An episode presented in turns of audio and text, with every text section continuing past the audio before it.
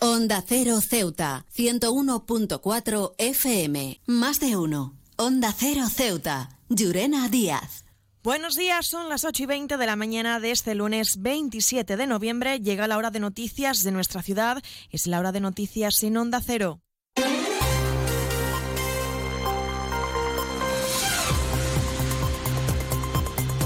Y comenzamos, como siempre, el informativo conociendo la previsión meteorológica y es que, según apunta la Agencia Estatal de Meteorología, para la jornada de hoy tendremos cielos parcialmente despejados, temperaturas máximas que alcanzarán los 18 grados y mínimas de 16.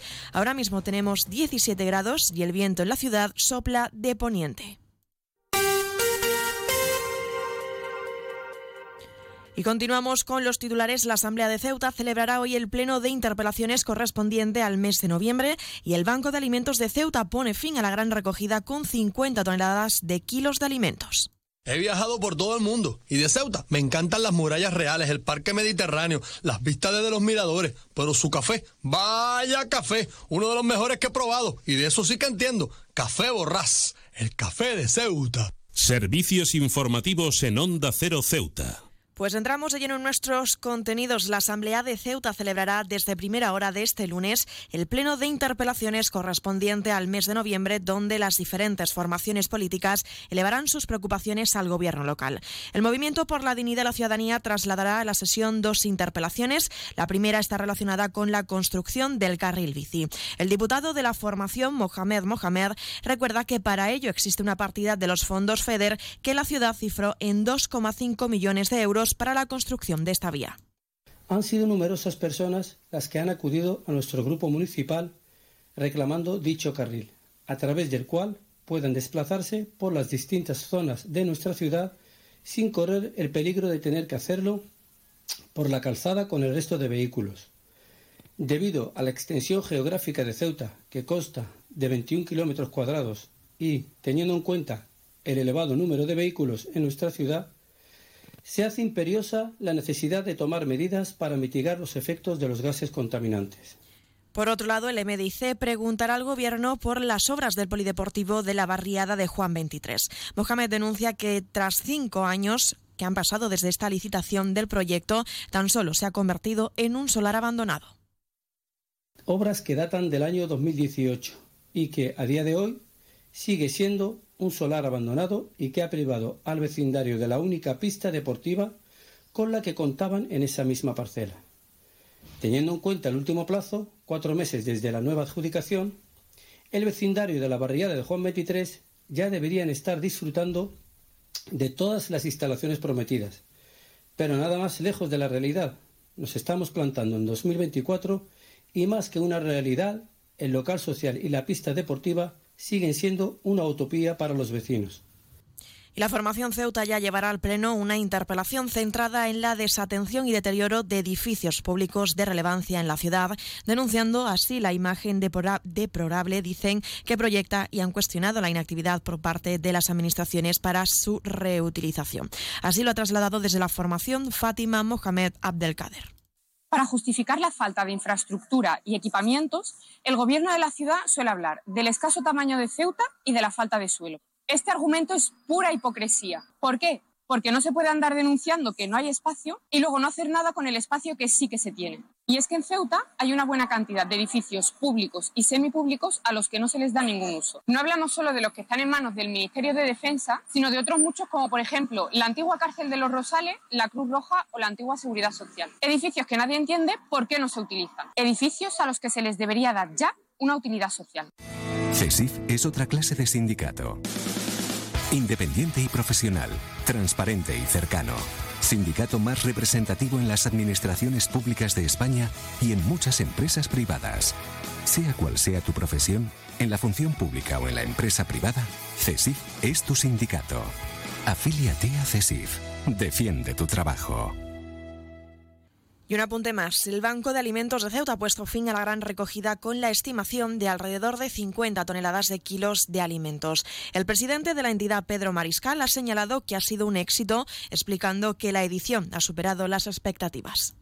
Que después de dos años que hemos tenido un, escalímetro que iba bajando y, y este año ha pegado un subidón, yo creo que del doble de los dos últimos años.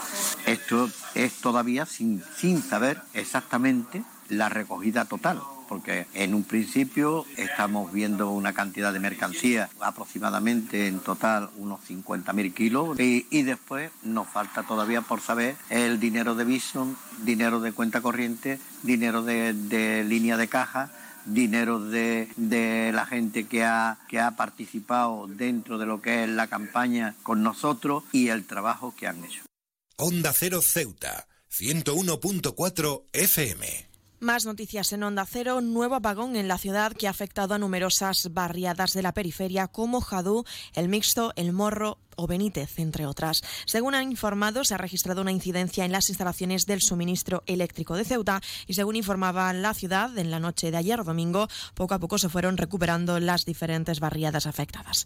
En otro orden de asuntos, contarles que CESIC valora manifestarse tan solo una semana para las elecciones sindicales de la ciudad en contra de la subida de sueldos de los políticos debido a las actualizaciones contenidas dentro del presupuesto de la ciudad para 2024.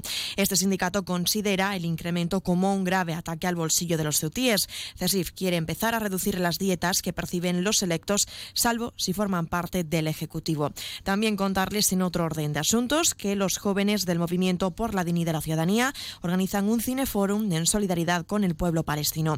La actividad será para el próximo miércoles, día 29, en la biblioteca de la estación del ferrocarril a partir de las cinco y media de la tarde.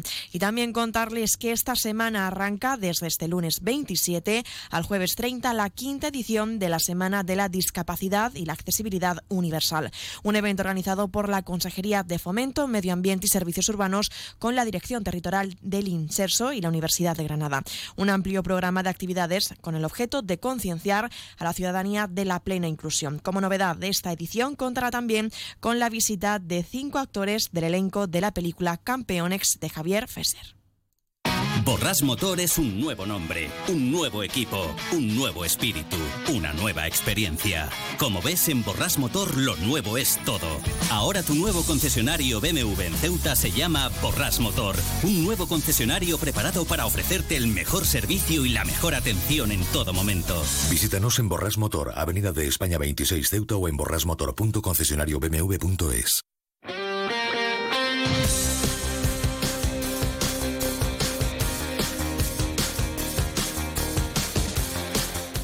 Y pasamos a conocer la información deportiva. Les contamos que la selección española juvenil femenina de balonmano se ha proclamado campeonas del torneo escandibérico 2023, un evento que se ha desarrollado en Ceuta con diferentes encuentros que se han celebrado en el pabellón de la libertad. Las guerreras juveniles han mostrado ser superior a las selecciones de Noruega, Suecia y Portugal.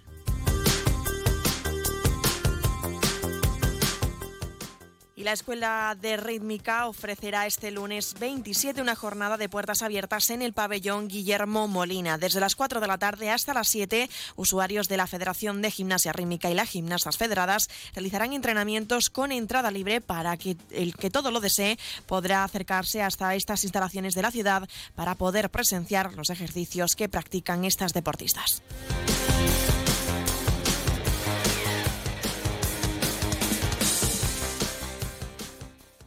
Más de uno. Onda Cero Ceuta. Llurena Díaz.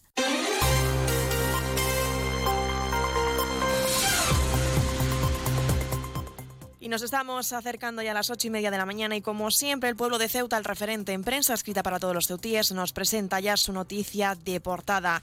La diversidad natural de Ceuta habría que explorarla a Europa y al resto del mundo. Se quedan ahora en la mejor compañía, la de más de uno con Carlos Alsina. Nosotros regresaremos como siempre a las once y tres minutos para contarles a modo de titulares las noticias más destacadas del día. Y como siempre a partir de las doce y veinte una nueva edición de nuestro programa Más de uno Ceuta de la mano de nuestra compañera Carolina Martín. También recordarles que pueden seguir toda la actualidad de la ciudad a través de nuestras redes sociales en arroba Onda Cero Ceuta. Esto ha sido todo. Me despido. Que pasen muy buena mañana.